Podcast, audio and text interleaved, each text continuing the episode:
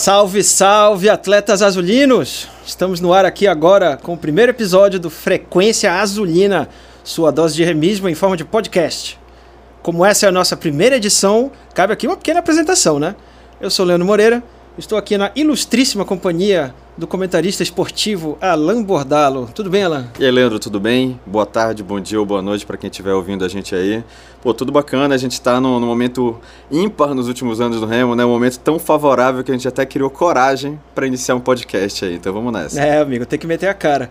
Então, para quem está ouvindo a gente nesse nosso primeiro episódio, uh, a gente queria comentar com vocês, né? Que a nossa ideia é fazer um, um apanhado do dia a dia do meu, do seu, do nosso Leão Azul de Antônio Baena, né? Comentando todos os assuntos azulinos com realismo, uma dose de opinião e aquele 1%, né, de fanatismo cego, né? Porque, enfim, isso aqui é futebol, não é física quântica, né, Alan?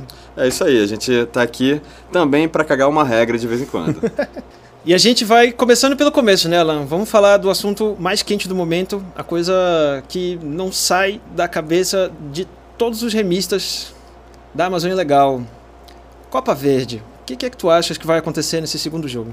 Bom, ficou uma decisão completamente aberta, né? Terminou ali aquele 2 a 1 o Remo ah, revoltado ainda, inclusive o G2 até fez um post no Instagram criticando o VAR, né? Falando sobre o fato é, deles terem tido uma espécie de palestra sobre o VAR antes de chegar na hora ter um lance polêmico como aquele, que na minha opinião não foi dada a devida atenção, colocaram uma imagem na tela ali inconclusiva para mim, é, é, tudo bem, o argumento é de que o ombro do, do Elton Silva estaria à frente do pé do marcador, mas assim, não, não tá demonstrado, na minha opinião, naquela imagem que essa irregularidade. Então acho que o Remo tem é, é, por que reclamar da, dessa, dessa utilização do VAR, né? O VAR que está sendo polêmico é, de norte a sul do Brasil, agora também sendo é, mais uma vez polêmico aí no norte. Mas a decisão está em aberto. O Remo jogou bem essa partida, o Remo criou, até é, pegou uma pressão do Brasiliense, é verdade, depois é, da virada conseguiu equiparar ali o jogo, começou a criar chances, teve bola na trave, é, teve chegadas boas e eu acho que o Remo vai com gana, cara, para tentar reverter aí esse placar do primeiro jogo. É, por exemplo, hoje a gente já teve essa boa confirmação aí de que o Remo deve manter o G2 pro, pro decorrer da temporada. Então eu imagino que ele, é, que teve uma, uma atuação acima da média do que ele vem demonstrando com a camisa do Remo nesse primeiro jogo da final. Acho que ele entra já mordido e eu acredito é, bastante na possibilidade do Remo virar e sair com um troféu. Na verdade, três troféus, né? Três troféus, é isso mesmo, Alan. A Copa Verde simplesmente entrega três troféus diferentes para o vencedor do torneio. Tem o troféu tradicional, tem um, o que eles dizem que é um troféu vivo, com mudas que serão plantadas na sede do clube e um outro troféu que ele é feito de madeira certificada. Esse último troféu ele é feito por um artista chamado Paulo Alves. É, enfim, né, é muito difícil falar de Copa Verde sem começar por um ponto muito importante. A Copa Verde. A Copa Verde vale alguma coisa, gente? Assim, é uma taça, claro. É, quem é, qual é o time que não quer taças, né? Principalmente se a gente ainda não ganhou essa taça, né? Complexo, né? Porque a gente vê uma desvalorização do torneio no cenário nacional. No entanto, o título da Copa Verde, ela credencia o time vencedor a entrar direto na terceira fase da Copa do Brasil de 2021. Por que isso é interessante? Porque, principalmente, garante uma premiação de um milhão e meio de reais só pela participação nessa fase da Copa do Brasil é, enfim, convenhamos, né? Um milhão e meio de reais, Alan, para um time que tá pensando em Série B aí, qualquer dinheiro tá valendo, não tá? É, sim, ainda mais falando de um clube como o Remo, né? Que historicamente é um clube é, que vem acumulando dívidas, não, não é um montante que o Remo esteja na posição de dispensar aí facilmente, né? Mas é, toda vez que a gente fala de Copa Verde, a gente suscita vários debates aí, né? Porque a Copa Verde é isso, ela começou com uma grande expectativa, acho que ali por 2014, talvez, tem que ver realmente qual foi o ano da primeira edição. Mas naquele ano ela valia uma vaga na Copa Sul-Americana, pô, ela te levava direto para um torneio internacional, né? Então era uma Copa que veio para suprir a lacuna da Copa Norte, né? Então é, a CBF é, olhava de novo para a região norte do país ali, tentava prestigiar um pouco é, os times daqui de cima do, do, do Brasil, né? É, e infelizmente,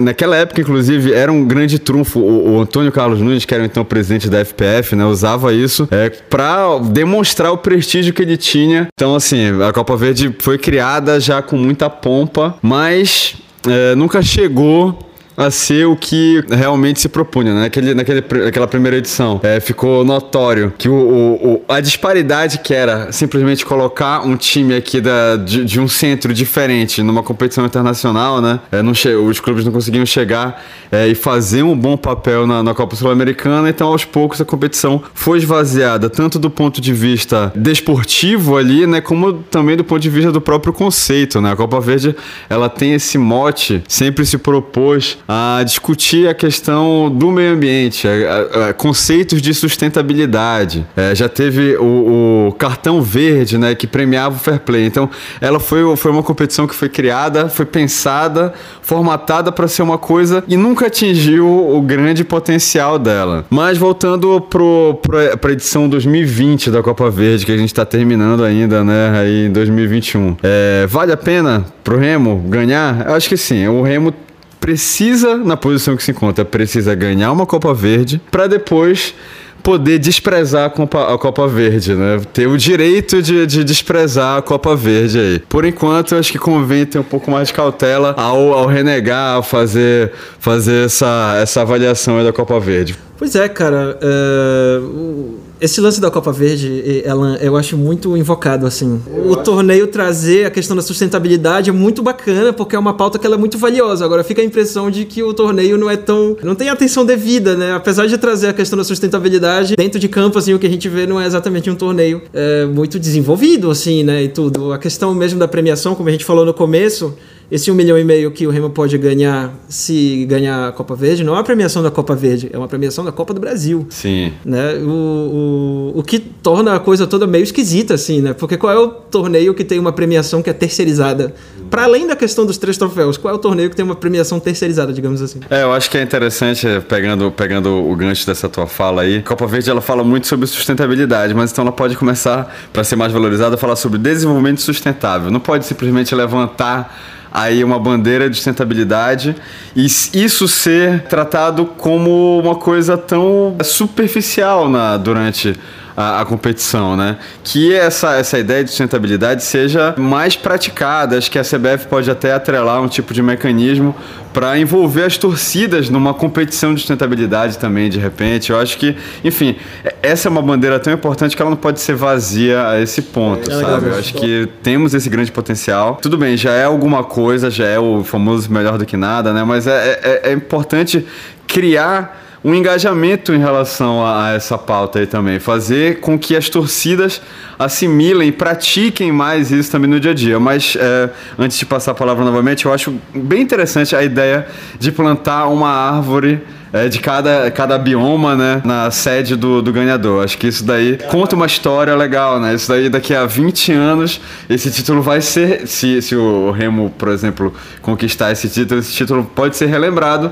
num passeio trivial na sede do clube, entendeu? Então, isso daí conta uma história interessante. Eu acho bacana também. Agora, Falando de Copa Verde ainda, um outro ponto de vista, Alan. Todo mundo sabe, todo mundo lembra, né? Até porque foi muito, tá muito recente ainda, né? A questão do o que aconteceu, né? Aquele lance chato que aconteceu na final do Campeonato Brasileiro contra o Vila Nova. Foram dois jogos muito, é, pô, foi muito legal de ver, né? Convenhamos e tal. O Remo passou por um, uma situação que não era para passar, né? Ninguém esperava isso. É... Só, só os comentaristas de Goiás, né?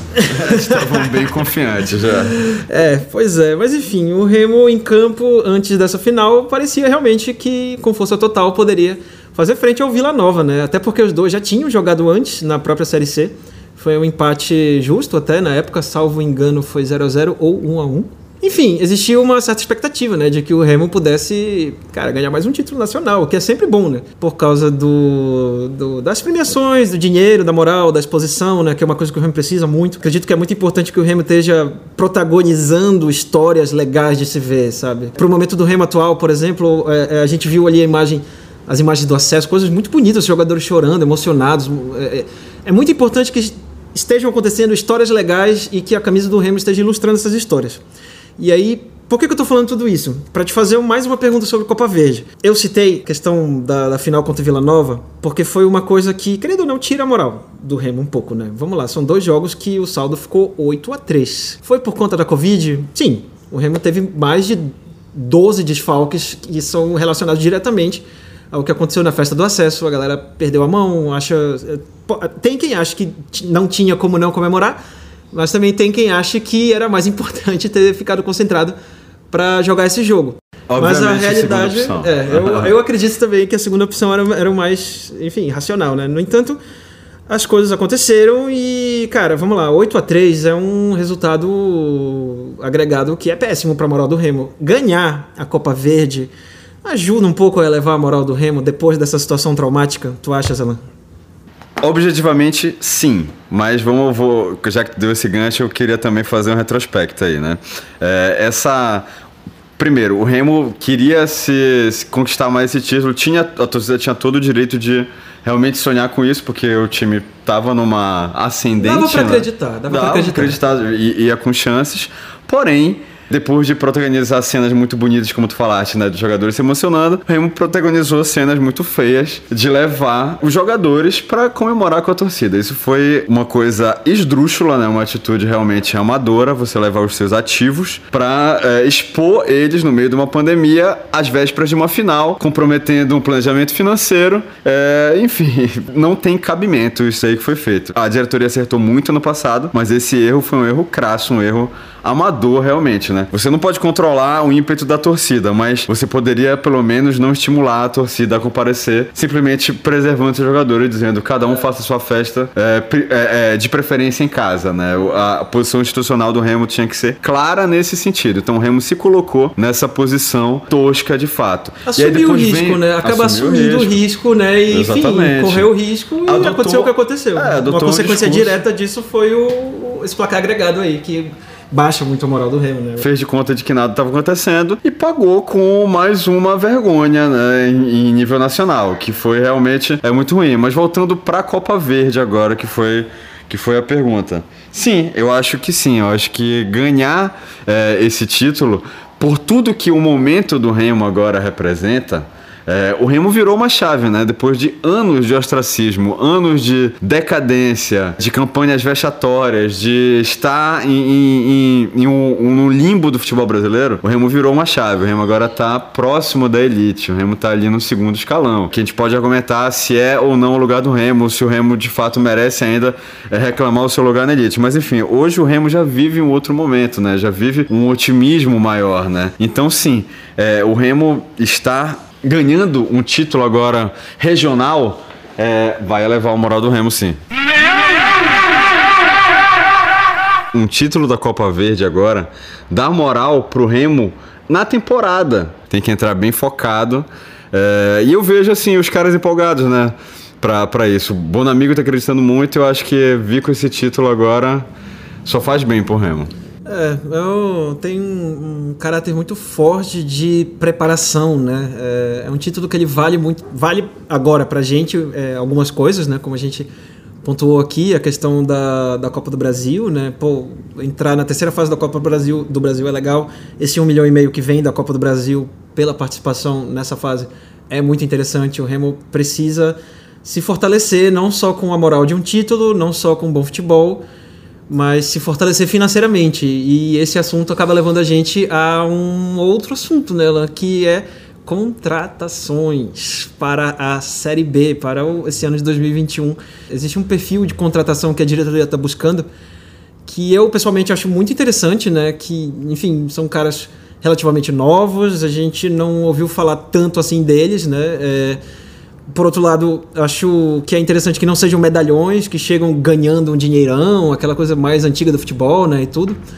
E, enfim, mas é, já descendo um pouco o assunto, tem um fato que é o seguinte, né, o, o Remo não renovou com o Eduardo Ramos, que, enfim, é um baita ídolo da torcida, é um cara controverso, né, mas o que acontece é o seguinte: o Remo agora tem poucos meias. É, o G2 está negociando a permanência. Ele tem contrato com o Nacional do Uruguai. Acredito que o objetivo dele se cumpriu aqui, né? Ele queria se valorizar, ele queria subir, ele queria é, provar que pode ainda estar tá num time que é vitorioso de alguma forma, né, e tal. Mas a questão é que o Paraense começa no dia 28 e hoje o Remo tem o G2 como referência criativa, é, solitária, de certa forma, né, apesar de ter outros nomes como, por exemplo, Hélio, outras pessoas, que, outros caras que fazem funções parecidas. Mas a pergunta que eu quero te fazer é a seguinte: é, não era melhor ter mantido o Eduardo Ramos por pelo menos mais alguns meses, até o Remo ter um pouco mais de segurança para garantir criatividade nesse meio de campo? É, porque a defesa, a gente tem a impressão que a defesa ela é sólida, ela funciona bem, ela se garante, né? Na linguagem do torcedor, ela se garante. Inclusive, foi uma das melhores defesas da Série C. O que, que é que tu acha disso, Alan, dessa situação que o Remo está atualmente com o meio de campo? Nessa circunstância, é, caso não tenha nada engatilhado, nada para vir agora, eu acho que seria bom ele estar compondo o elenco para um parazão. Porém, é, para essa temporada, em que pese ele já ter sido importante em alguns momentos é, recentes do Remo, o, Eduardo Ramos não cabe mais no elenco. Essa é a minha opinião. É, e sobre a questão da idolatria em relação a ele, poxa, eu, eu, fico assim, será que ele é um ídolo mesmo? Ou será que a torcida do Remo só se acostumou em ver ele ali, sabe? Em ver ele como referência? Porque é, o Eduardo Ramos chegou com muita pompa, demorou a engrenar, teve uma boa participação na, na Série D que o Remo subiu, principalmente é, no, nos jogos contra o Operário, no jogo que valeu acesso mesmo.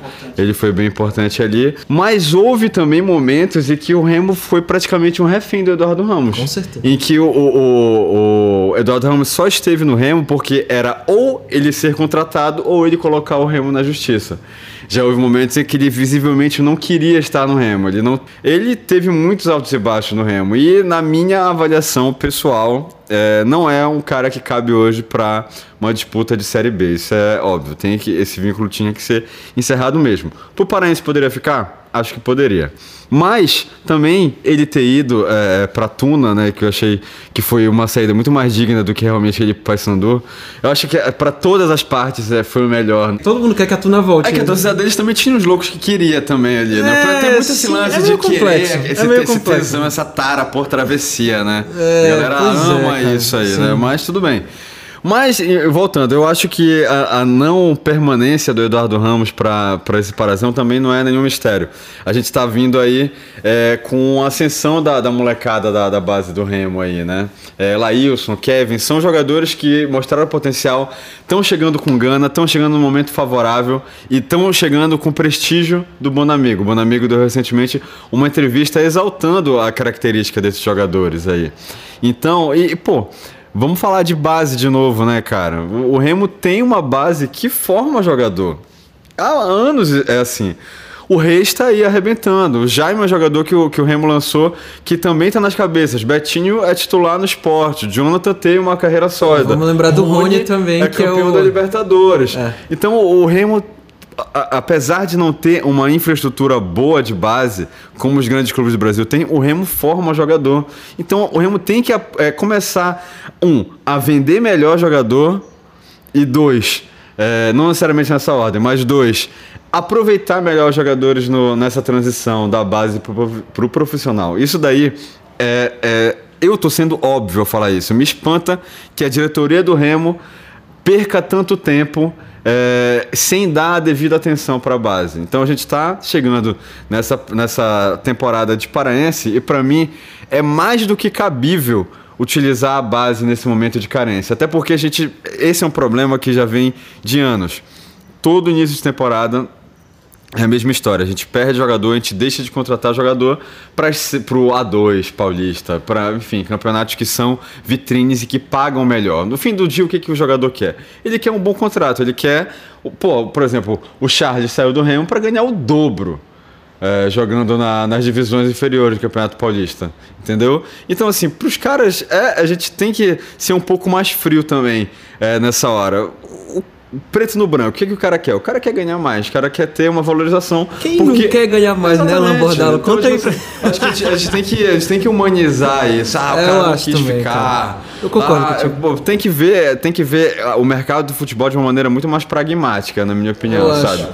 E eu acho que quanto mais a gente conseguir é, é, fazer com que outras pessoas entendam como o, o mercado do futebol é de fato, menos a gente vai gerar frustrações na torcida aí. Basicamente é isso. O, o Campeonato Paraense não é uma vitrine como os campeonatos do Sudeste, mesmo de divisão inferior, é, são vitrines. Então a gente tem que estar tá, é, é, é, encarar essa realidade e trabalhar o que a gente tem, ainda mais no campeonato estadual, que é um ótimo laboratório. Exato, é um ótimo laboratório mesmo e na toada do que tu estavas falando aí, tem gente, inclusive, que... É, é tem, tem um caso que me chamou a atenção recentemente, que é o do Ricardo Luz, Sim. que saiu do Remo, foi para um time do interior de São Paulo, que eu acho que foi o 15 de Piracicaba. A confirmar. A confirmar. O Ricardo Luz foi jogar o Campeonato Paulista, é, dizendo que ia voltar já pra Série B, entendeu? Tipo assim, assim como, como o Charles é, também. Entendeu? Assim como o Charles, sabe? Tipo assim, galera, é o seguinte, é, pô, eu, eu, gosto de vocês, eu quero jogar com vocês, mas eu preciso ir bem ali rapidão, jogar outro estadual que pode me expor mais. Profissionalmente para mim é bom. Entendeu? Pessoalmente, gosto de vocês, gosto daqui do elenco, quero jogar a Série B com vocês. No entanto, eu não tenho como deixar de, de, de me expor no, no futebol paulista. Pô, vou, convenhamos, o Paulistão é o melhor campeonato estadual do Brasil, né? E, enfim, o Carioca perdeu ele o nível. Foi, ele foi pro São Caetano. Foi pro São Caetano. São Caetano. Então, enfim, apenas é, lembrando, assim, né, que, que a gente fica numa posição até meio assim de. Uh, sei lá, o Ricardo Luz foi muito importante pro Remo na Série C agora vai lá tentar a sorte e a gente fica assim, cara, eu, espero que ele não tenha tanto êxito lá. Como eu quero que esse cara volte pro Remo e ele joga a Série B com a gente aqui, entendeu? Que ajude a gente a manter o Remo na Série B, né? Que acredito que seja o, o maior objetivo para 2021. Exatamente. Se a gente for pensar em momentos da temporada, é esse. O primeiro momento é o estadual, então eles vão buscar esse holofote. O outro momento é o nacional, e a Série B é um grande holofote. Então, certamente, muita gente vai voltar. Muita gente vai querer tá no Remo. Porque o Remo não é qualquer um na Série B. O Remo é um time de torcida. O Remo é o time com a maior sabe... torcida no Norte. São mais de 5 milhões de torcedores, cara. É, exato. Na Amazônia que, é legal. É, na Amazônia é legal, né? Registrado oficialmente. A gente sabe que, na verdade, esse número ultrapassa uns 300 milhões de pessoas. É. Tô brincando, não é mas, tanto. mas assim, é, é, isso. Eu acho que, que a gente pode esperar que muita, muita gente desse elenco vai voltar por interesse porque acredita no, no que, no que viveu em 2020 e começo de, de 21, né? Então, é, é, acredito sim que muita gente vai voltar. É, próprio Salatiel, acho que é, é um jogador que a gente pode contar com a volta dele para a Série B. Pelo menos torço por isso, porque foi um cara que realmente é, vestiu bem a, a, camisa 9 aí do Remo. Ele tem aquele. Na verdade, ele não usou 9, né? Mas vocês entenderam a metáfora. ele foi importante, né, cara? Baixou uma luz nele ali naqueles momentos, né? Foi um cara que foi decisivo. E, enfim, é aquela coisa, o imponderável do futebol, né? O Salatiel não é a melhor bola, mas ele foi o cara certo no lugar certo. E, enfim, uma das provas disso foi naquela batida de roupa do goleiro do Paysandu. Esqueci o nome dele, rapaz Paulo estiloso Ricardo. até, mas. É, pô, espalmou aquela bola no pé do Salatiel, ele tava ali. Mas olha, Alan, retomando assim, eu, eu vou é, engatar um outro assunto nesse assunto. O Paulo Bonamigo, nosso grande Paul Goodfriend, em inglês, deu uma entrevista interessante para. Paulo ter... Bonamista, tá, tá chamando. deu uma entrevista para TNT Esportes muito interessante falando sobre o Remo e tal, né? Claro, né? sobre o Remo, sobre ele ter achado que a final da Série C deveria ter sido adiada e tal, enfim. Mas é, eu vou focar num ponto da entrevista que eu acredito que é o que tem a ver com o assunto que a gente estava falando. Remo, é, para o Paulo Bonamigo, é um clube que tem a possibilidade de, nos próximos anos, alcançar a Série A. Ele fala que o Remo deu um passo muito grande, né? É, antes mesmo de dar o passo do acesso, ele deu um passo antes do acesso, que é o, o, esse esforço em conter as dívidas, melhorar a infraestrutura, é, não fazer aquelas maluquices é, de, de, de, diretorias passadas, porque. Fez é, maluquices diferentes, né? Como é, são outras maluquices, são maluquices modernas, entendeu? Uhum. São maluquices que. Pandêmicas. são maluquices que se justificam, mas o lance é o seguinte: o Remo hoje em dia. De acordo com o Paulo Bonamigo, já tem um centro de tecnologia, um fisiologia, uma academia melhor, melhorou a parte fisioterápica, é, o Paulo Bonamigo trata o que acontece no Bainão como um tipo de repaginação. Então, a melhoria de condição de trabalho no remo, para além do acesso, ela já vinha acontecendo desde antes, né? E é uma coisa que é fundamental para as equipes do Norte e do Nordeste, se elas quiserem se manter em destaque nacional, né? O remo O que, que eu acho? Eu, como remista, né? O Remo precisa se mirar no Fortaleza, o Remo precisa se mirar no Ceará, Ceará pô, Bahia. Ceará, o, no Bahia, né? No, no, no, Bahia eu não sei porque o Bahia tá prestes a cair pra, pra Série B de Mas novo. Mas ainda assim teve é. um trabalho de reconstrução. Ainda assim teve um trabalho de reconstrução. E, enfim, só, só essas coisas que eu falei aqui nesses últimos segundos de podcast já são muito diferentes do que a gente tinha do Remo há 10 anos atrás, por exemplo, sabe? Que, enfim, era uma época que a gente torcia pro Remo passado misto, torcia pro Remo passado Vila Aurora, e são coisas que a gente não quer mais viver. O que, que a gente quer viver? A gente quer viver o que o Ceará tá vivendo, eu acho. Você quer né? Remo ganha do Botafogo. É, sim, nesse ano, claro, com certeza. Né? Enfim, é, eu é, acho é um, que o grande é um lance. do Remo, é isso? É um Talvez o Remo esteja se encontrando novamente, entendeu? Um rebrand, como o pessoal fala, né? O, o pessoal do futebol mais é, empresarial, né? Hoje em dia os clubes têm que ser mais empresas. Será que o Remo está nesse caminho, Alan? Será que o Remo hoje, ele, a partir dessa melhora de infraestrutura, é, dá para dizer que o Remo está no caminho certo? A gente precisa confiar é, nessas contratações do Remo como torcedor? Porque por que, eu te faço essa pergunta também? Tem torcedor nas redes sociais que, pô, o Remo anuncia um, um, um volante, um zagueiro. Nunca ouvi falar nesse cara, quem é ele? Poxa, não sei o quê. É, Tu achas que a gente tem que ter calma com o Remo? O Remo tem moral para fazer as coisas? Como o Paulo Bonamigo falou, o Remo melhorou a sua infraestrutura. É, o Remo tem essa moral da gente acreditar no que está sendo feito, no trabalho que está sendo feito no Remo. Esse, esse tema aí eu vejo pela seguinte perspectiva. É, o Remo tem condição de em 2021 é, ir para a Série A, bom, muita coisa está envolvida para dar uma resposta em relação a isso, né? Mas, objetivamente, tem, porque a gente está falando de futebol, né? E o Remo é, é um, um, time de tradição é, e que se encaixar com um técnico bom como tá, com um elenco honesto como parece estar tá, é, é, disposto a montar, pode. É provável que isso aconteça? Não tanto. Eu acho que essa seria a meta. Eu acho que se acontecer é bom, mas eu não acho que, que essa é a meta do Remo esse ano. Eu acho que a gente não pode é, vir com, com essa mentalidade de que Série A é obrigação, só porque a gente já está há muito tempo sem ir para a Série A. Infelizmente não é assim. No contexto histórico pode ser, no contexto da tradição pode ser, mas objetivamente não é assim. Eu acho que a gente tem que ter um trabalho de calibrar as expectativas para o que é a temporada 2021. E o que, que o futebol é, recente né, é, tem ensinado para gente? Que o, o, esse planejamento para chegar a um acesso ele acontece a médio e longo prazo. Então, esse ano, mantendo o pé no chão, é um ano para a gente se estabilizar. Para a gente tentar fazer uma boa Série B, terminar ali entre os 10. É, seria ótimo para o Remo. Uma manutenção na Série B. O que, que não pode acontecer sob nenhuma hipótese, cair. Isso não pode acontecer sob hipótese nenhuma. O que, que deveria, na minha opinião, ser a meta do Remo? É, permanecer na Série B. O que, que é o plus? É a gente chegar numa Série A. Mas vamos trabalhar com o que eu considero palpável, que seria ficar na, na Série B. Eu acho que, que é, voltando então para a questão das contratações e da insatisfação da torcida é, com os nomes que a, que a diretoria está ouvindo agora, não se justifica. Vamos controlar um pouco a ansiedade, vamos segurar aí, galera, porque a gente está vindo de um, uma sequência de porrada e a mudança não é automática desse jeito também, né? E, pô, a gente, na minha opinião, a gente tem que dar um crédito aí para a diretoria. A diretoria fez um bom 2020 no geral, conseguiu acesso, montou o time de forma equilibrada, foi pensar talentos ali para cada posição montou um time honesto. Então, pô, por que não acreditar no que a diretoria está procurando agora, sabe?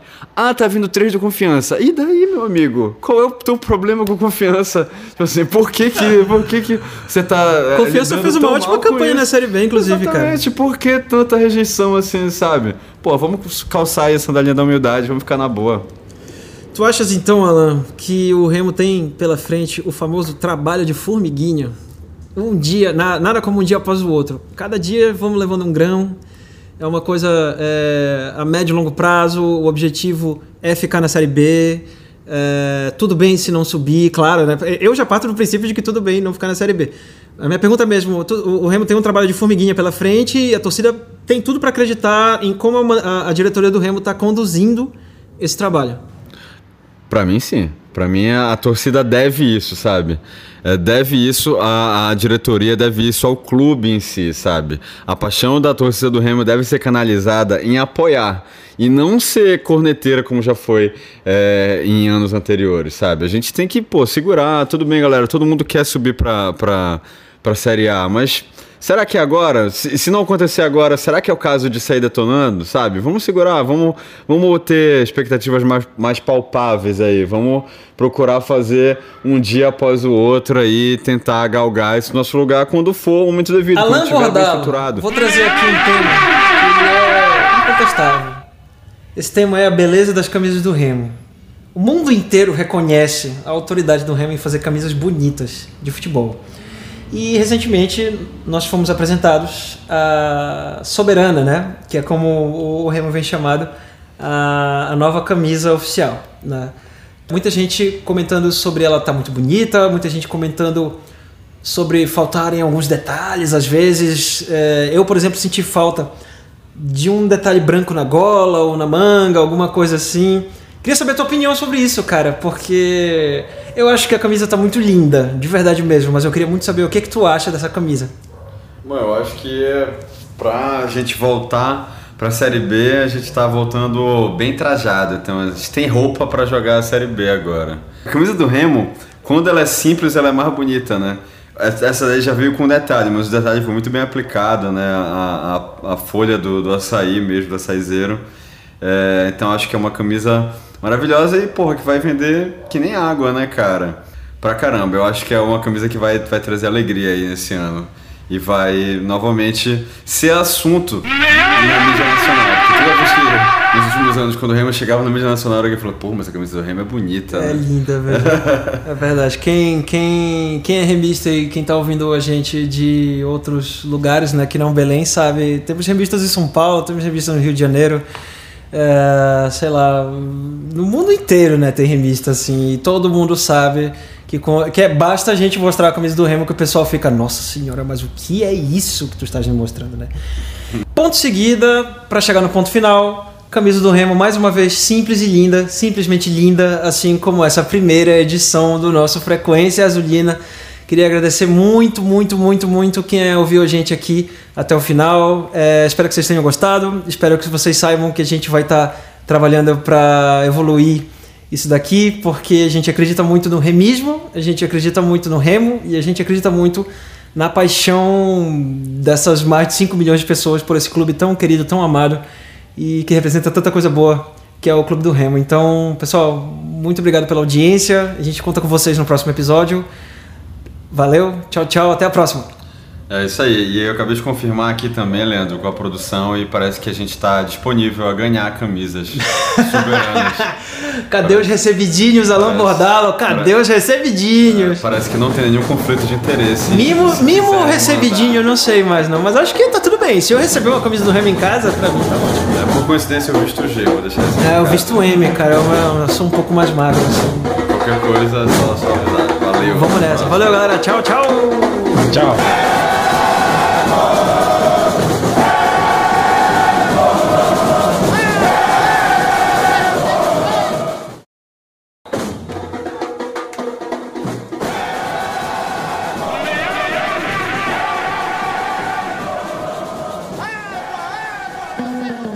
Salve, salve, atletas azulinos! Estamos começando aqui mais uma edição do Frequência Azulina, sua dose de remismo em forma de podcast. Estamos de volta e agora é para ficar, hein? Igual o Remo na Série B. Hum. Eu sou Leandro Moreira e estou aqui com os comentários de Alan Bordalo e hoje a gente também tem a participação do Gustavo Moreira. Ele que é especialista em gestão e marketing esportivo pela ES, ESPM, ESPM, moleque, sei lá de São Paulo, com certeza. Vai dar uma palavra profissional sobre alguns aspectos importantes do meu, do seu, do nosso Leão Azul de Antônio Baena. Muito boa noite, rapaziada. É um privilégio estar aqui diante de dois grandes remistas, um deles comentarista né, do, do futebol paraense aí já há alguns anos, Alan Bordalo, especialista em cagar regra, assim como eu. E eu estou muito feliz de estar aqui com vocês. E impressionante essa frequência azulina, assim, que os convidados já chegam recebendo uma cervejinha aqui. Isso aí, Gustavo. Obrigado por comparecer, obrigado pelos elogios. Estou aqui para mais uma vez emitir opinião, cair em contradição e fingir que nada aconteceu. Bora lá, Leandro. Isso aí, galera. Nesse programa a gente vai falar da preparação médio longo prazo do Remo para B das Bs, né? A maior série B de todos os tempos, claro, também por conta da presença do meu, do seu, do nosso clube do Remo. E como que a preparação para a série B, ela começa, ela passa pelo campeonato estadual. Lembrando que o Remo é líder, né? Com sobras, com 100% de aproveitamento, dando show. Mentira, nem tanto assim. E os moleques vão falar aqui agora, vão, vão me contrariar. Mas enfim, bora começar pelo começo, que o Remo tem parazão para ganhar e é por aí que a gente começa hoje. Vamos falar agora do líder do Parazão. O clube do Remo fez 7 gols em dois jogos. Tiveram ótimos momentos do Renan Gorne, 100% de aproveitamento, mas nem tudo são flores, né, Lambordala? A parte ruim tá muito clara. Defesa sem foco, defesa bagunçada, defesa imatura. Sinal amarelo ligadíssimo. Alô, Alan, o que, que tu tá achando dessa história aí? E aí, Leandro e Gustavo, bom, eu prefiro analisar é, esse pouco que a gente viu do Remo na temporada 2021 valendo, né, que seria, no caso, o Campeonato Paraense, pela uma ótica um pouco mais otimista. É, a gente tem duas rodadas e, objetivamente, nós temos 100% de aproveitamento. É, marcamos sete gols, sofremos três. O desempenho defensivo é preocupante até agora? Não diria... É um ponto de atenção, na minha opinião. É, o Remo não pode ficar pegando gol como está pegando, mas estamos ainda com duas rodadas, um time em processo de montagem, com uma renovação grande e principalmente com uma nova forma de jogar, né? É, foi interessante no final do, do, último jogo, agora contra o, o Bragantino, que o Vinícius deu uma entrevista no seguinte sentido: o Remo de 2021 não é mais o mesmo Remo que conseguiu acesso para a Série B. Agora, a proposta do Paulo Bonamigo é um futebol mais ofensivo. E não dá para contrariar isso. O Remo tem mostrado em campo, de fato, uma vocação mais ofensiva. E já tem aí, inclusive, o artilheiro do campeonato, né, o Renan Gorni, cara oportunista, já marcou três gols, é, já fez gol de cabeça, já fez gol com os pés, então ele está mostrando também versatilidade. E os outros é, atacantes que a gente sentiu tanta falta da presença de, de homem de área aí na final da Copa Verde também estão marcando os gols. O Dioguinho já marcou gol, o Wallace já marcou gol e até mesmo aqueles caras contestados, né, que, que a torcida pega no pé, que ainda não estão assim se firmando na sua posição, como é o caso do Fredson, também está deixando a marca dele. É bem verdade é, que não é função dele fazer gol, a função dele é evitar. Nesse aspecto, ele continua pecando. Ainda não conseguiu é, se encaixar perfeitamente ali com o Jansen, continuam dando muito espaço para os atacantes adversários, de, deixam uma recomposição defensiva um pouco mais lenta que acaba tornando é, é, é alguns espaços vazios propícios para a chegada dos adversários. A maioria dos gols que o Remo pegou até agora foram assim, foram erros de recomposição defensiva que acabaram deixando a, a defesa um pouco perdida ali, batendo cabeça e dando oportunidade para os adversários marcarem. Então, é, prefiro nesse momento ser um pouco mais otimista e a gente talvez primar por falar sobre os aspectos positivos do Remo, o que não significa que a gente vai esquecer que o Remo está mal defensivamente, que a gente precisa é, urgentemente ter uma, uma melhor abordagem aí na, na, no setor defensivo do Remo. Porém, não acho que seja ainda o momento da gente se desesperar a respeito da defesa. Estamos no início de temporada, é muito comum início de temporada a coisa começar é, a engrenar só ali pela quinta, sexta rodada. Então, acho que agora a gente deve se voltar para os sete gols que o Real marcou, sem esquecer que tomamos três, mas colocando esses três, fazendo uma análise do que eles foram e ainda com a questão do saldo, né?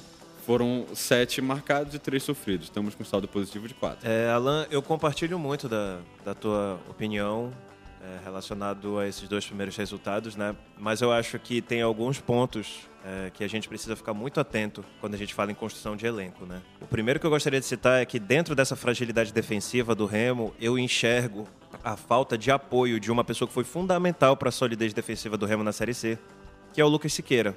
Desde que ele voltou dessa lesão, ele não tem apresentado o mesmo futebol, ele tem inclusive se mostrado perdido em campo em vários momentos, assim, às vezes ele foca, às vezes ele consegue fazer o combate e tal, mas ele não tá mais com aquela intensidade que ele tinha no primeiro no, no, na, na, Série C, na primeira temporada dele pelo Remo. E eu também tô vendo um, um, uma dificuldade dessa cobertura dos laterais, assim, que são laterais que sobem muito, né? Então, tem muito torcedor remista que acha que o Remo não deveria ter mandado o Charles embora, o, o volante, né? Que, que é ex-Santa Cruz e tudo. Porque ele ajudava muito nesse lance do, do, do quando subia o Ricardo Luz e o Marlon ele ficava cachorro de guarda ali, sabe? Então é muito importante que, que esses nomes que estão aí hoje, que estão compondo o meio de campo, por exemplo, o primeiro gol que o Remo tomou contra o Bragantino foi uma falha grotesca do show, assim, sabe? Então tudo bem, é parazão.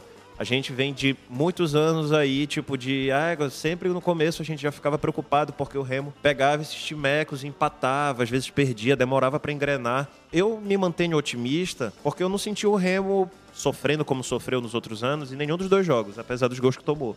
E eu acho que tem também, desses contratados aí, eu acho que tem muita gente bacana pra gente analisar também, olhar com cuidado. É legal, acho interessante esse comentário que tu fizeste, Gustavo, eu concordo. Realmente o Lucas Queira ainda tá um pouco abaixo, né?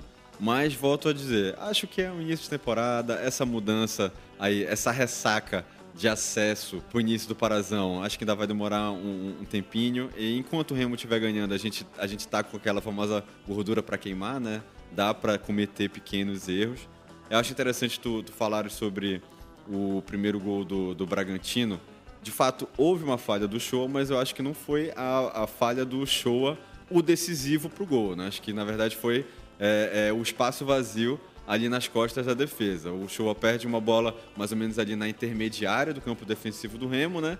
E a partir daí houve também uma sucessão de erros, inclusive do Jansen e do Fredson, que possibilitou que o Bragantino chegasse no primeiro gol ali com três minutos de jogo, né? Então, assim, talvez eu esteja sendo um pouco benevolente, mas eu acho que o Remo tá fazendo aquilo de errar no momento que pode errar sinceramente, tomar um gol com três minutos de jogo, eu coloco isso muito mais é, na conta de uma desatenção do que de fato de um problema do sistema defensivo. Que na, naquela altura do jogo ainda tem coisa para acontecer para cada um é, se colocar na sua posição certa ali no campo. Então acho que, que por enquanto dá para passar um pouco a mão na um, um pouco de pano aí pro Paulo Bonamigo. E por outro lado, aí já já puxando o outro gancho que tu falaste a gente analisar o que que foi o ponto, o que que estão sendo os pontos altos e os pontos baixos do Remo. Então vou começar falando sobre a atuação dos laterais, né? Os laterais do Remo estão começando muito bem a temporada, né, na minha opinião. Apesar de no jogo contra o Bragantino terem começado num ritmo um pouquinho mais lento também. Demorou um pouco para o Marlon e para o Elton Silva começarem a subir e darem opção é, para a gente jogar com um pouco mais de amplitude ali. Mas a partir do momento que eles se soltaram, foram muito importantes na construção da, da, das jogadas do Remo. O primeiro gol saiu é, de um cruzamento do Elton Silva, né? E depois foi o lado esquerdo do Remo que já começou a ser o mais ativado ali com o Dioguinho e com o Marlon. Então, assim, considerando aquela fala do Vinícius que eu, que eu comecei o comentário é, abordando, de que o Remo estava jogando futebol ofensivo, a gente está conseguindo ver isso já claramente né, em campo. Esse, essa ofensividade do Remo.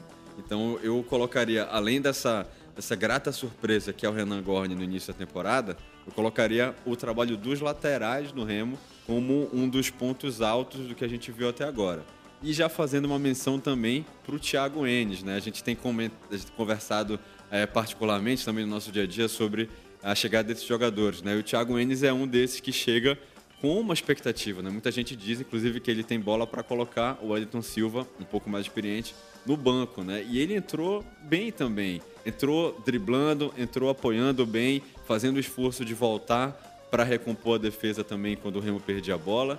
Agora, o lateral esquerdo, me desculpa qual é o nome dele, o Felipe Borges, que tem 21 anos, né? É um cara jovem também mas achei que ele não entrou tão bem já na vaga do Marlon nesse, nesse segundo jogo do Remo, no jogo contra o Bragantino. É, foi até no, no, na transmissão da TV Cultura, foi até um comentário que foi feito lá sobre, com cinco minutos desde a entrada dele em campo, ele já está mostrando, se mostrando um pouco ofegante ali. Então é um cara que chegou um pouco abaixo fisicamente, né? Vamos ver como é que ele vai, como é que eu posso dizer, como é que ele vai recuperar isso ao longo da temporada. Mas é, acho que essa montagem de elenco do Remo está sendo bem legal. A gente consegue ver peças de reposição agora, né? O próprio Showa chegou aí, sem citar essa falha dele, no, no geral ele tá, tá jogando bem. É, então a gente consegue enxergar no Remo uma versatilidade no elenco. É, e eu queria também, aproveitando que você está falando dessa rapaziada, eu queria falar dos dois Renans, que um estreou agora contra o Bragantino, né? O Renan Oliveira, meio de campo, que veio da Lituânia, é, e o Renan Gorni. Esses dois chegaram com muita desconfiança da torcida. Porque, enfim, né, a gente fala disso. É, o Remo, a torcida do Remo está muito carente. Mas o que, que eu enxerguei nesses dois jogadores? O Renan Oliveira, ele pode estar fisicamente um pouco atrás, mas ele domina os fundamentos pelos quais ele é reconhecido. Ele domina o passe, ele domina o posicionamento, ele aparece para receber, a, receber a bola. Sempre está dando opção. É isso que eu espero de um meia, de criação, né? Um cara que vai vestir a 10 do Remo, o que é um trabalho que o G2 vinha fazendo muito bem também. Ele se anuncia como uma possível opção, mesmo tendo 31 anos, mesmo sendo um cara mais velho, assim e tal. Ele se anuncia como uma boa opção.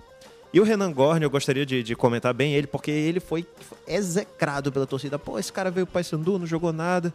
Tal, caramba, o cara é novo, acabou de fazer a melhor temporada da carreira dele, que é a mesma situação do Thiago Enes pelo confiança.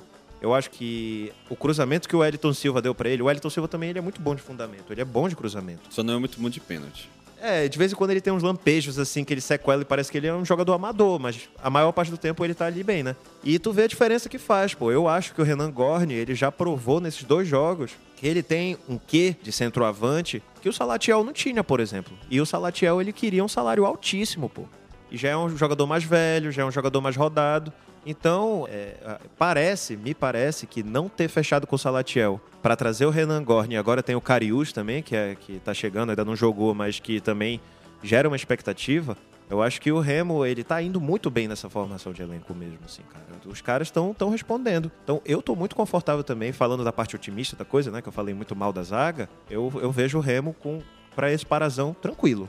Eu, muito tranquilo. Eu queria até falar, é, a gente já viu no Twitter, logo depois desse jogo, né, gente falando que já não sente mais saudade do Salatiel, né? O Salatiel que a gente achou que a gente é, seria uma perda quase irreparável, né? Porque teve também o, o, envolvimento afetivo com o cara no final, pô, fez gols importantíssimos, né? Então, a música dele era maravilhosa, pô. Sal. É, Sal, é verdade. Salatiel, pô. É, agora, sobre o Renan Gorni também, pra gente fechar um pouco esse assunto o Gorni chegou para ser um reserva do Cariús. E o Cariús deve estar tá um pouco incomodado com o que ele viu aí, né? Porque, assim, vai ter que suar para tirar o Gorni da titularidade. O cara chegou, marcou três gols em dois jogos. Tá sendo uma opção, tá sendo a referência. Os caras buscam ele ali. Ele tem é, o fundamento bom também para finalizar, tanto de cabeça como com os pés. Então, é, é, é isso. É, temos opções. Isso é, é realmente Faz quanto tempo que a gente não tem um início de temporada que a gente olha para as opções em campo e no banco de reserva a gente pensa, não, esses caras aí conseguem mudar um jogo. Pois é, amigos, eu concordo muito, pessoalmente, eu, Leandro, torcedor, concordo muito com o Alan Bordalo e com o Gustavo nos comentários deles. Eu acho que a gente está vivendo esse momento de temporada mesmo. É normal começar patinando, digamos assim, né? A gente viu a, a defesa do Remo agindo de uma forma muito questionável, né? É, em algumas situações de gol ou mesmo de recomposição defensiva e tudo. Acredito que é o momento mesmo de estar tá alinhando tudo isso, como que o time inteiro vai jogar, qual é o papel da defesa nisso. No entanto, nesse mesmo momento de início de temporada que a gente está vivendo, que está tranquilo para o Remo seguir no Parazão dessa forma, a gente também tem um jogo decisivo pela frente, né? A gente está falando aqui agora de Copa do Brasil. O Remo vai jogar contra o Esportivo, que é um time lá de Bento Gonçalves, Rio Grande do Sul, um time pequeno. Provavelmente tem o nível dos times do Parazão, que estão dando dor de cabeça para a defesa do Remo. Onde que eu quero chegar com isso? Nós pegamos vários gols e tomamos pressão de times como o Gavião KTG, que é um time que acabou de subir da segundinha. O Bragantino é a terceira força do estado do Pará o Remo é um time que tem desafios muito maiores pela frente. E tem esse desafio agora de passar da primeira fase da Copa do Brasil. Lembrando que o Remo vai jogar essa primeira fase da Copa do Brasil já porque perdeu a final da Copa Verde, que garantiria o Remo entrar na terceira fase da Copa do Brasil. Então, sim, é o momento da defesa estar tá se acertando, de errar para corrigir. No entanto, também é o momento de decidir, de avançar nas competições, de buscar os objetivos. Como que a gente vai se virar nesse momento diante dessa situação, Alan Bordalo e Gustavo Moreira? Bom, eu acho que tem duas opções para a gente conseguir sair é, vitorioso desse primeiro confronto na Copa do Brasil. A primeira seria mudar a forma de jogar, colocar um esquema que privilegie o defensivo. Que, por exemplo, a gente está começando a temporada com meias Então, de repente, colocar dois volantes de mais marcação para ajudar na recomposição defensiva e dar um suporte maior para essa dupla de zaga, Fredson e Rafael Jansen. De repente, testar alguém que esteja na zaga reserva para dar uma mudada, alguém que esteja querendo mostrar serviço para o Bonamigo agora. Essa seria uma, uma opção. A segunda é a gente confiar no futebol ofensivo. A gente confiar que a gente vai pegar o esportivo lá e vai meter um monte de gol e tomar menos do que a gente está metendo. Eu acho que assim, a gente tem hoje, diferente das últimas temporadas em que a Copa do Brasil foi um estorvo na nossa vida, que a gente ia pegar Serra do Espírito Santo e pegava porrada, perdemos vaga na Copa do Brasil para times completamente inexpressivos. Hoje é inadmissível o Remo não se classificar na Copa do Brasil. Então, vejo, na minha opinião, a gente tem duas estratégias. Acredito que o Bonamigo vai usar um pouco das duas. Eu acho que ele vai entrar um pouquinho mais retrancado, justamente para não ser surpreendido, principalmente nos minutos iniciais. A gente, os gols que o Remo pegou agora, vamos fazer um leve apanhado. O primeiro gol contra o Gavião KTG veio no primeiro minuto do segundo tempo. Então, bobeira de defesa, falha de posicionamento. E o primeiro gol do, do Bragantino veio com três minutos do primeiro tempo. Então, e o segundo gol veio com 48 e meio no final do jogo. Então, assim, eu posso estar sendo benevolente, mas eu acredito esses três gols que foram tomados, o Remo muito mais a uma bobeira, a um desligamento do jogo, do que realmente um, uma falha crônica que não, não possa ser ajustada para esse confronto. Aí nós vamos discordar, meu amigo Alan Bordalo. Eu acredito que Fredson e Rafael Jansen, apesar de terem uma história bonita com a camisa do, do Remo, apesar de terem. É, o Fredson foi fundamental na campanha para subir da Série D, né? E o Jansen sempre, sempre se manteve como uma das principais opções, tanto para zaga quanto para lateral. Eu acredito que eles têm falhas muito, muito recorrentes, assim. O Lucas Siqueira e o Charles salvavam a vida desses rapazes eu entendo, eu, assim, eu vou. Tô, tô descendo a lenha nos caras, assim, mas eu, eu entendo que é uma zaga que tá ok pro Paraense. Na reserva hoje direta deles tem o Mimica e o Kevin. Eu, particularmente, prefiro o Mimica do que o Fredson no time titular. E assim, eu tenho muita preocupação com, com os dois. Mas eu também tô. Eu, eu faço essa. É, é, coloco na balança também o quanto que o Remo tem sido produtivo. Esse esportivo, ele é um time, tipo, que foi parar lá porque fizeram um trabalho bacana de base, mas não tem torcida, não tem expressão, não tem absolutamente nada disso. O Remo tem que chegar lá e acabar com os caras. Ganhar de 4 a 0 pô. 4 a 0 não tomar gol. 4 a 1 4 a 1 né? Pra, pra, pra não ficar nessa, pra, pra não ficar atento. Mas é, o Remo precisa se manter atento, no caso.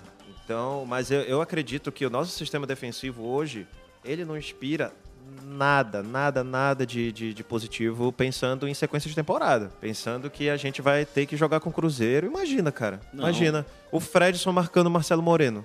Tu tá me entendendo? É tipo assim, mano, não dá.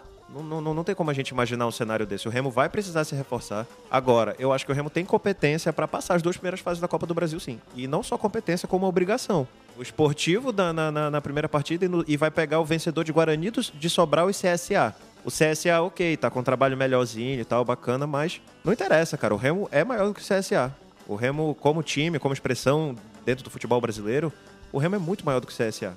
E, como o Leandro bem pontuou, nós não temos o direito de perder em nenhuma dessas duas fases da Copa do Brasil, porque o Remo desperdiçou a chance de chegar contra um brasiliense esfacelado Balotelli, Sucuri no gol para ter que jogar contra esses dois times. Eu acredito muito que vai por aí, assim. Tipo, o Remo tá bem, tem que ficar muito atento a essa questão da zaga, muito mesmo, porque, por conta da desatenção, por conta dos erros já crassos e recorrentes do, do, do Fredson e do Jansen. É, mas eu acredito que eu, eu, mantenho o otimismo. Eu só realmente enfio o dedo na ferida dessa questão aí da, da zaga, porque o Remo não trouxe zagueiro pro Paraense. Renovou, inclusive, com os que estão no elenco hoje, né?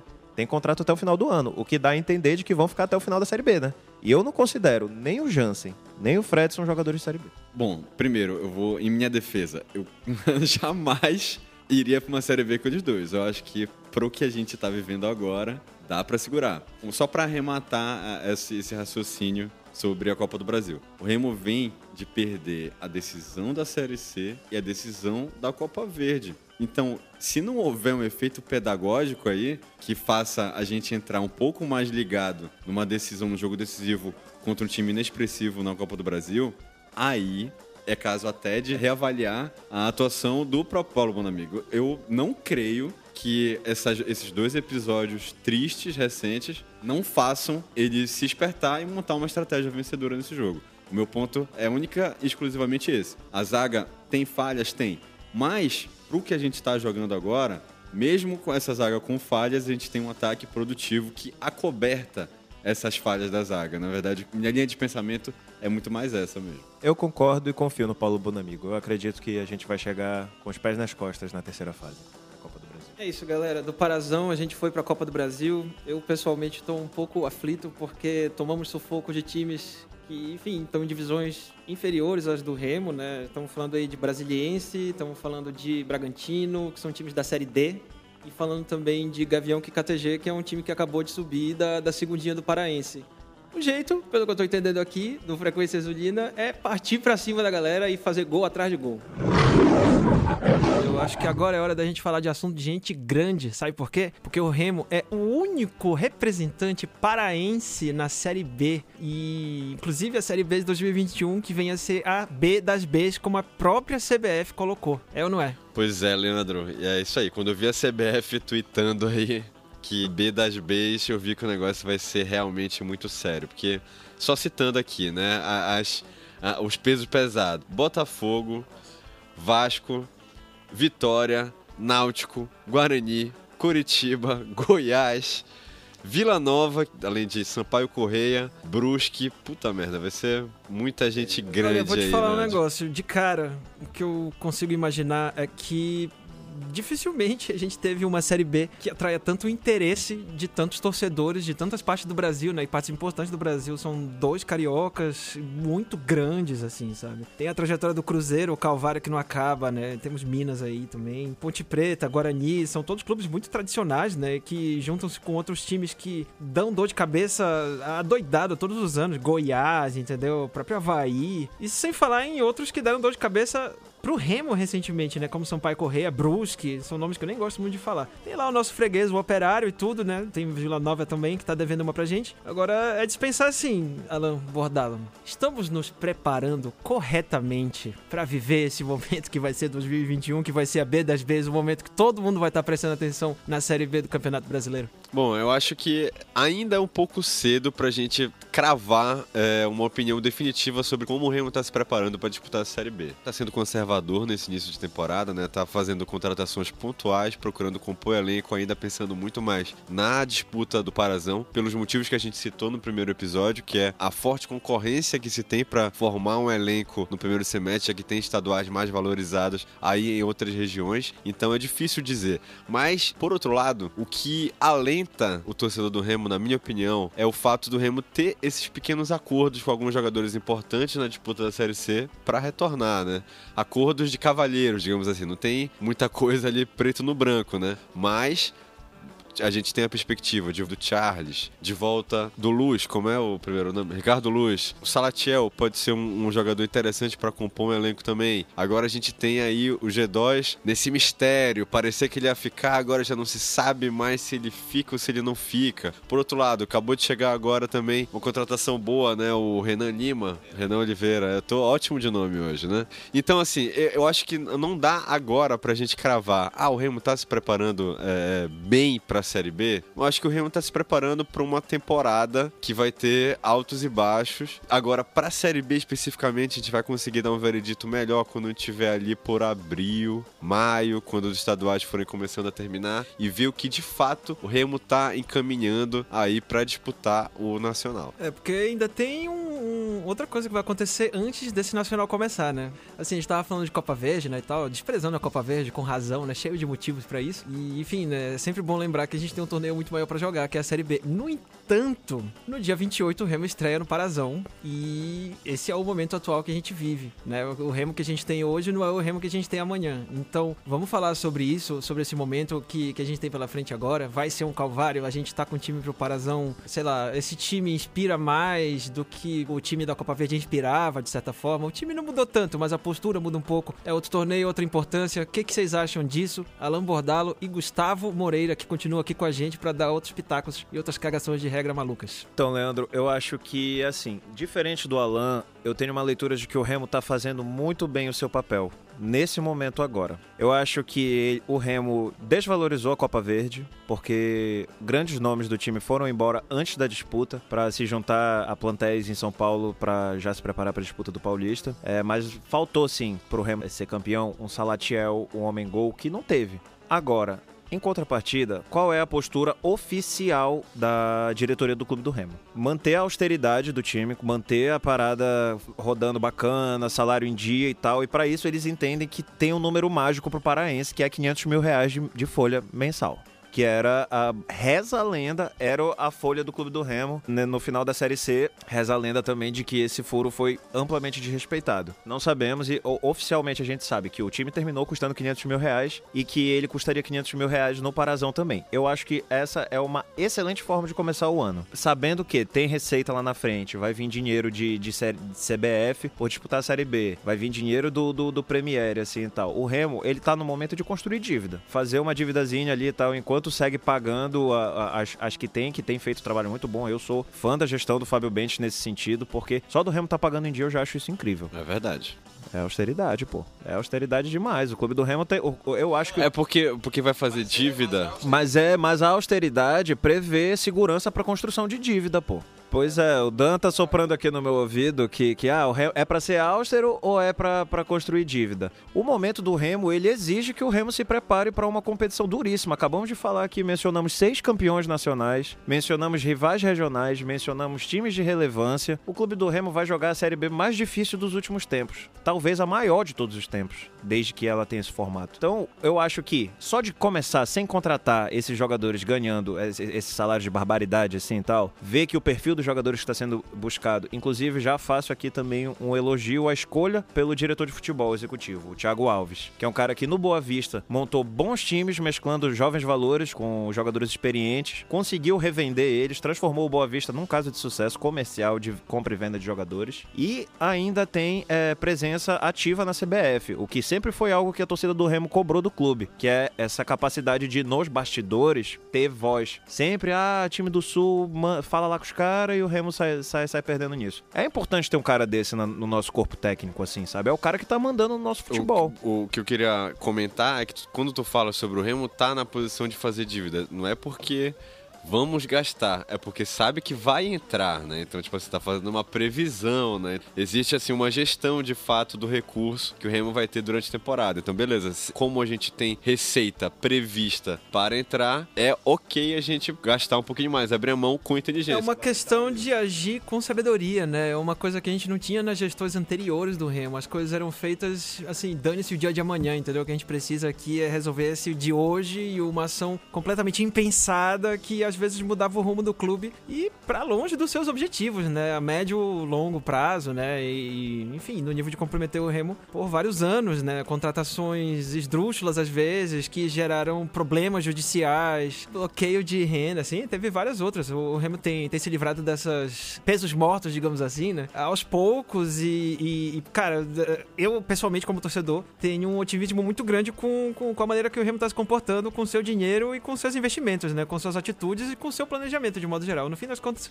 tudo aponta para o mesmo lugar. Exatamente. E eu acho que assim, apesar da emoção da torcida, e vou aqui abrir um parêntese, a nossa torcida está muito carente, está muito emocionada. De novo, a gente figura aí em um papel de protagonismo no cenário brasileiro. Só de estar jogando a Série B, isso já é estar jogando contra grandes times, com grandes orçamentos. E eu acho que a, o, o Fábio Bentes ele pode ser criticado por muitas coisas, mas ele tem uma marca que para mim é a principal marca do trabalho de gestão dele, que é o bom senso. O Remo hoje paga em dia, o Remo hoje é muito mais interessante do que ele era há dois, três anos atrás. E quando eu falo desse lance da, de estar tá em posição de construir essa dívida, é porque o Remo vai precisar montar um timaço, cara, para ficar na Série B, que como vocês falaram, é o principal objetivo do Remo. O fato de ser a B das Bs tira um peso das costas do Remo de fazer uma grande campanha campanha absurdo, absurdo, assim. O Remo tá numa posição ótima. Ele vem de anos de ostracismo, porque nenhum time foi mais fundo que o Remo no fundo do poço do futebol brasileiro. Nenhum time de massa foi mais fundo que o Remo. E agora ele tá saindo, ele tá começando a deixar um passado nebuloso para trás. Foram, foram quantos anos de Série C? Se eu não me engano, foram sete ou cinco. Pelo, o, o, o Remo, tipo assim, saiu de ser um dos grandes times nacional para ficar passando vergonha. Tipo, nunca vamos esquecer dos comentaristas lá de Ponta Grossa falando que o Remo era, que o Remo era time pequeno, que o Operário tinha a obrigação de ganhar do Remo. Mesma coisa agora os caras lá, lá, goiano,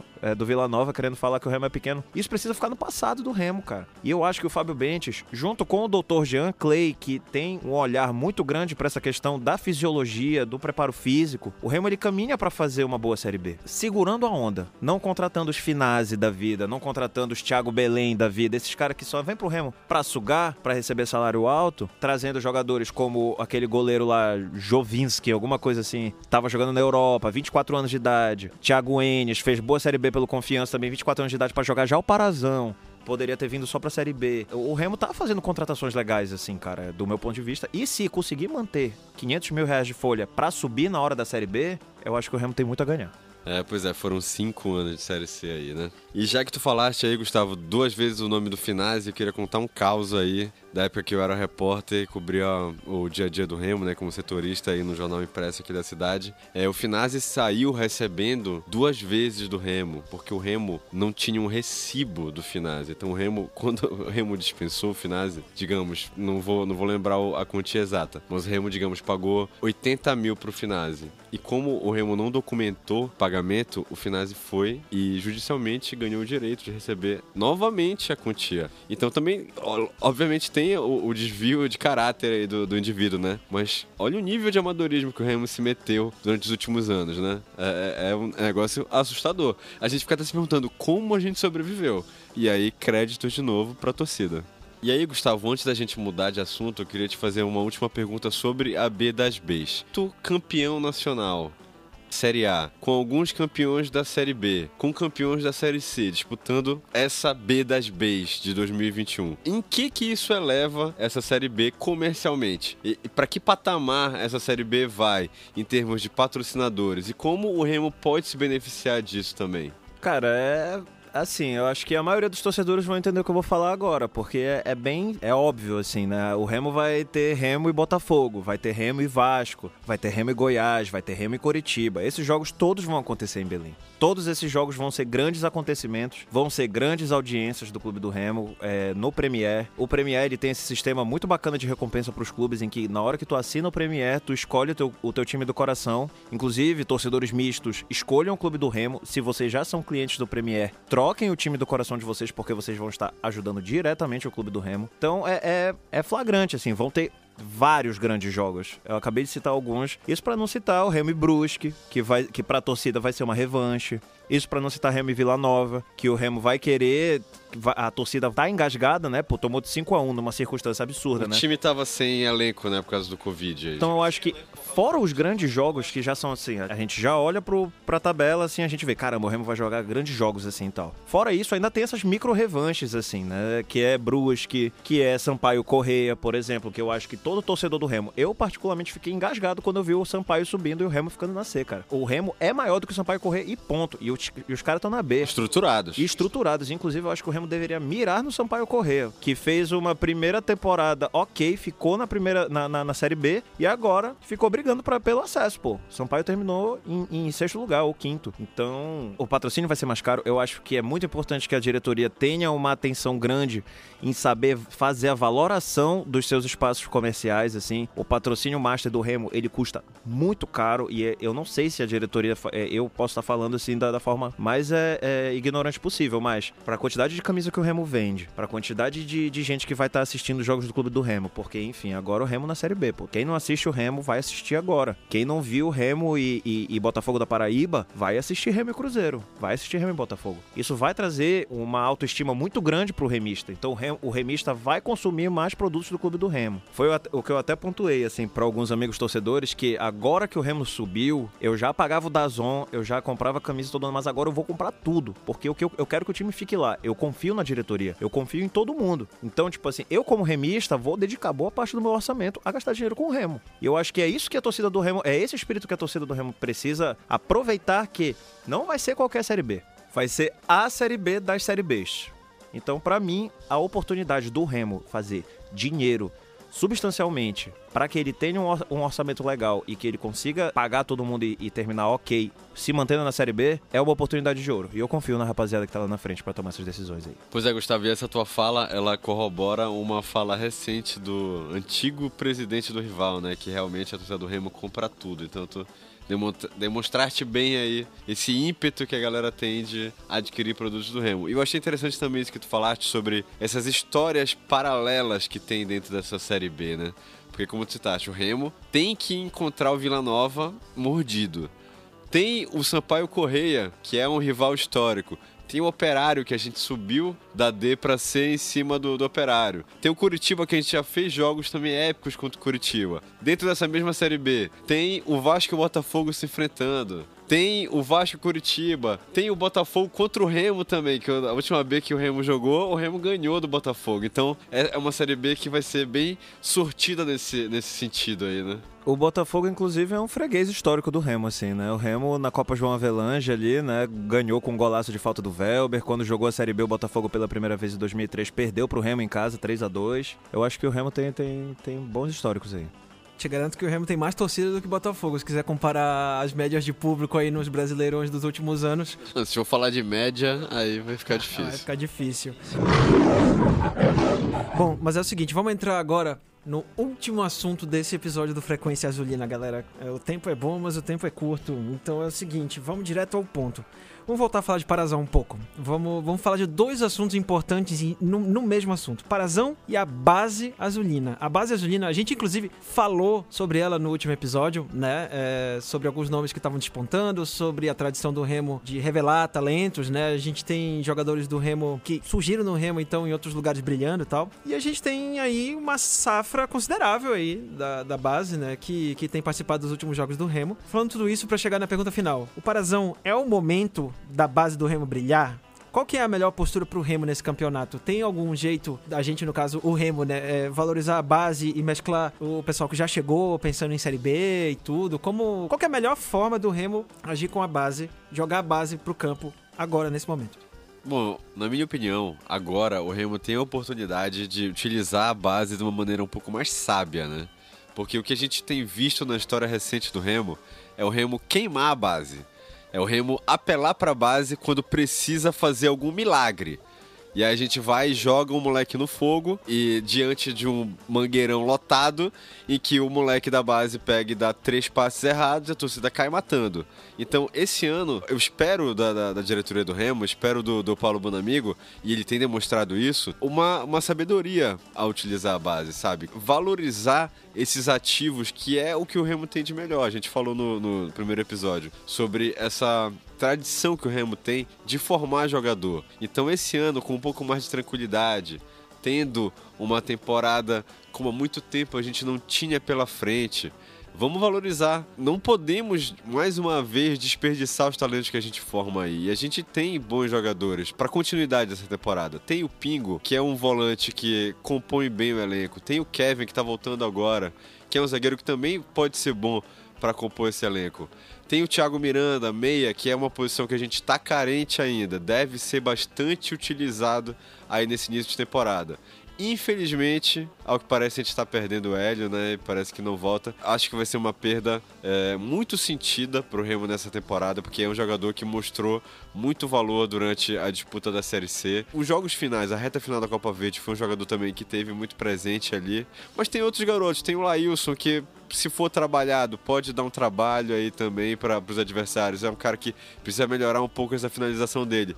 Mas tem uma, uma certa desenvoltura é, eu acho, sempre defendi que o Campeonato Paraense deveria ser disputado pelo Remo, privilegiando a base mais de uma maneira que tu, tu dê conforto para esse jogador atuar. Não pode ser simplesmente atirado aí aos leões aí da, da, arquibancada que não são muito pacientes, né? A gente sabe que a torcida do Remo é fantástica, mas não é uma galera muito paciente. É uma torcida fantástica, mas também é uma torcida exigente, né? E convenhamos, né, Lambordalo? A torcida do Remo merece o melhor. Essa é a grande verdade do, do, do futebol paraense hoje em dia, é ou não é? Tem demonstrado há muitos anos, está segurando a peteca do Remo há muitos anos a torcida do Remo e deve. a gente torce para que nessa temporada seja uma temporada mais tranquila para essa torcida, né? O que, que, tu acha, Gustavo? Pois é, assim, primeiro eu gostaria, primeiro eu gostaria de falar assim que a torcida do Remo, ela é responsável por o Remo não ter acabado. Sim, fato. O Parazão, ele vai ser um belíssimo laboratório para o Remo, porque o que se anuncia justamente é que esses seis jogadores que já chegaram aí agora e aparentemente vão chegar mais, tem o Edson Carius, que, que já foi anunciado, já Carius. tá em Belém, Carius, né? Não sei nem como é que fala o nome do cara. Cairus. Cairus. Cairus. Né? Tem esse Renan Oliveira, tem goleiro, tem dois laterais direito aí. São o, o perfil dos jogadores é jogadores jovens, jogadores que tipo foram promissores. O Thiago Enes, por exemplo, ele foi um cara que ele é o cara que tem 24 anos de idade e acabou de fazer a melhor temporada da carreira dele. Mesma coisa esse Renan Gorne, esses caras do confiança aí. Eu achei que foram ótimas contratações do Remo. Eu vi que muita gente reclamou porque, ah, jogou onde, jogou não sei o quê. Cara, é ótimo que o Remo esteja fazendo essas apostas pro Parazão. É maravilhoso. Sobre a base, é uma tristeza tremenda pro Remo perder o Hélio.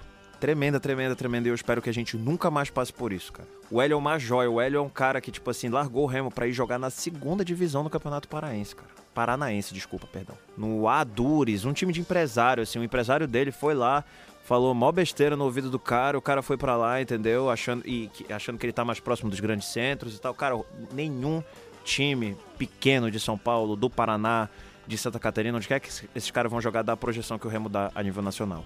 E ele foi para lá mesmo assim. E eu acho que isso daí, na realidade, cara, é muito do momento que o Remo tá. O Remo passou anos parado no tempo, né, cara? A gente citou aí causos que se repetiram anos e anos, assim. Quantas vezes o Remo não passou várias vergonhas aí com, com o jogador e tudo mais. Hoje a realidade é outra. E eu acho que esse negócio de aproveitar a base, apesar de fundamental pro Remo, é algo que talvez ele custe um pouquinho mais de, de tempo Tempo é recurso, né? E eu acho que o Remo ele vai, vai custar tempo pro Remo entender como trabalhar isso da melhor forma. Como conseguir dar bons contratos pros seus jogadores, como conseguir fazer com que seja interessante para eles ficarem aqui. Apesar do Remo nunca ter deixado de formar jogador, né? O Rony jogou Série D e tá aí, campeão da Libertadores. Então, o Parazão, a Copa Verde, são ótimos momentos para a gente testar esses jogadores em condições de competição como é que a gente vai botar esses caras pra jogar uma Série B, assim, tal? Já com uma experiência de parazão de Copa Verde. Então, ao, ao, longo dos anos, pode ser um excelente método do Remo de treinar os seus jogadores para estarem aptos a jogarem a Série B. Pra gente não ter mais que ver o Rony ter, ser vendido pro Cruzeiro por uma merreca e depois de vários anos a gente entender que ele é um jogador de muitos milhões de reais. Esses muitos milhões de reais que o Rony movimenta em torno dele precisam ficar no Remo. Como é que a gente vai fazer isso acontecer? Isso daí eu vou deixar lá pra rapaziada que recebe para isso. Eu acho que uma coisa que a gente pode destacar também é que falta, faltou pelo menos durante todos esses anos de limbo, o Remo procurar formar uma identidade de como, como vai ser o clube. O que, que é o clube do Remo? Então, pô, a gente sabe, o Remo é esse clube formador de atleta. É, precisa que nesse ano que a gente tem que tem uma conjuntura favorável, precisa trabalhar o futebol do Remo a partir de um conceito. E isso daí, na minha opinião, se reflete até na maneira como o Remo vai para o mercado buscar atletas, sabe? E isso daí passa por um departamento de futebol totalmente estruturado, que tem que ter o um mesmo pensamento, seja do vice-presidente de futebol, do diretor de futebol, do executivo de futebol, do gerente de futebol, do treinador. Todos esses caras têm que pensar da mesma maneira. Então o Remo precisa valorizar bem a sua base e quando fosse lançar o mercado, o Remo precisa saber o que está procurando. O treinador do Remo precisa ser um cara que tenha uma ideia de futebol clara também. Não pode ser como a gente vê muitos clubes, inclusive da Série A, aí fazendo, né? Troca um treinador retranqueiro por um treinador mega ofensivo, um, um, treinador que gosta de trabalhar a posse de bola, por um treinador que gosta de fazer ligação direta. Então, assim, falta um pouco desse entendimento de futebol, na minha opinião. Eu espero que nessa temporada o Remo corrija isso. Eu também espero, cara, mas eu vou te falar um negócio. O futebol a nível de Brasil tá completamente perdido nesse sentido, assim, né? É, é muito difícil cobrar isso do Remo, sendo que, tipo assim, o campeão brasileiro fingiu pro Brasil inteiro que, que tinha critério para escolher treinador e trouxe um assistente para ser campeão, né? Aí viu que não era bem assim, trouxeram lá o Rogério Ceni também, que por muito pouco não perdeu o título. Então, tipo assim, o, melhor time do Brasil não, não, não tem esse critério. Então, eu, eu, acho que assim, o Remo hoje, dentro da realidade dele, ele fez muito bem, trazendo um executivo competente. O Paulo Bonamigo é um treinador que tá afim de voltar a ser relevante a nível nacional. Porque a última vez que ele voltou para um time grande em Série A, ele passou vergonha, que foi com Fortaleza. Chegou lá, perdeu um monte de jogo, depois teve que vir pro Remo para jogar Série C. Mas eu acho que ele tem valor, eu acho que ele já provou isso, fez milagre, na minha opinião, com, com, com o material humano que ele tinha. E o grupo foi merecedor. Mas é muito difícil cobrar esse grau de, de proficiência assim, do Remo no, no, no mercado, né? Eu entendo, dentro desse, desse contexto que a gente está falando, realmente a conjuntura do futebol brasileiro é essa. E, e se a gente for olhar para a CBF, é assim também. Até na gestão da seleção brasileira de futebol, não existe esse, esse estilo que norteie como a gente quer jogar. É, isso daí é uma carência realmente que vai do mais alto nível do futebol brasileiro até o menor acho que, que tu pode concordar comigo que não é uma coisa difícil de, de se implementar. Então, se o Remo conseguir chegar nesse conceito do que, do que quer trabalhar no futebol esse ano, o Remo sai na frente. São coisas simples porém que demandam tempo para fazer a coisa funcionar, para fazer o ganho chegar. E aí volta para minha opinião original. O Remo tem nessa temporada que, que pensar em se manter na Série B. Então vamos pensar em se manter na Série B e formar essa identidade. Vamos utilizar essa temporada para isso? Eu acho que o momento nunca foi tão favorável como agora para que o Remo se remolde, sabe? E encontre o seu estilo aí para se, se consolidar nesse cenário do futebol nacional. Isso aí, rapaziada. Depois de esse papo extenso aí sobre tudo que o Remo tem para fazer esse ano e tem para fazer bem, né? Deus quiser aí para dar alegria para a nação azulina. Nós vamos encerrando aqui o uh, segundo, segundo episódio do Frequência Azulina. Teve a participação do Gustavo Moreira e os comentários de Alan Bordalo. Gostou, Alan? Tá do seu agrado? Ah, tá ótimo, cara. Apesar de ter configurado o nepotismo, eu achei que foi um ótimo episódio aí. Agradeço ao Gustavo por ter vindo aqui contribuir com a gente. Tornou, elevou a discussão de nível, foi muito bacana. Obrigado, Gustavo. Eu agradeço demais a oportunidade de trocar ideia aqui com dois baluartes aqui do jornalismo paraense. O Alan já mais especialista em esporte, né? Já cobriu o Paysandu, já cobriu o Remo, foi comentarista da TV Cultura, já foi aloprado em Jogo do Remo, que a gente foi na arquibancada junto, que a rapaziada reconheceu ele. Eu não concordei com aquilo que tu falou e tal. Pois eu concordo muito com o Alan Bordalo, um rapaz de muito bom senso. E queria deixar uma mensagem aí ao torcedor remista. Acredite, nós nunca estivemos tão bem desde 2007. Nunca estivemos tão bem, pessoas com bom senso à frente do clube. Os caras podem errar, podem errar. Vocês podem não gostar, podem não gostar, mas entendam. O Remo nunca esteve tão perto de deixar para trás esse passado nebuloso que eu espero que a gente nunca se esqueça, para que a gente nunca retorne a ele. Isso aí, quem curtiu a participação aqui do Gustavo, fica ligado aqui no, nos próximos episódios do Frequência Azulina. A ideia é que a gente traga convidados especiais para acrescentar aqui na nossa conversa, no nosso assunto, na nossa prosa. E por hoje é só, né, galera? É isso aí. Tchau, tchau!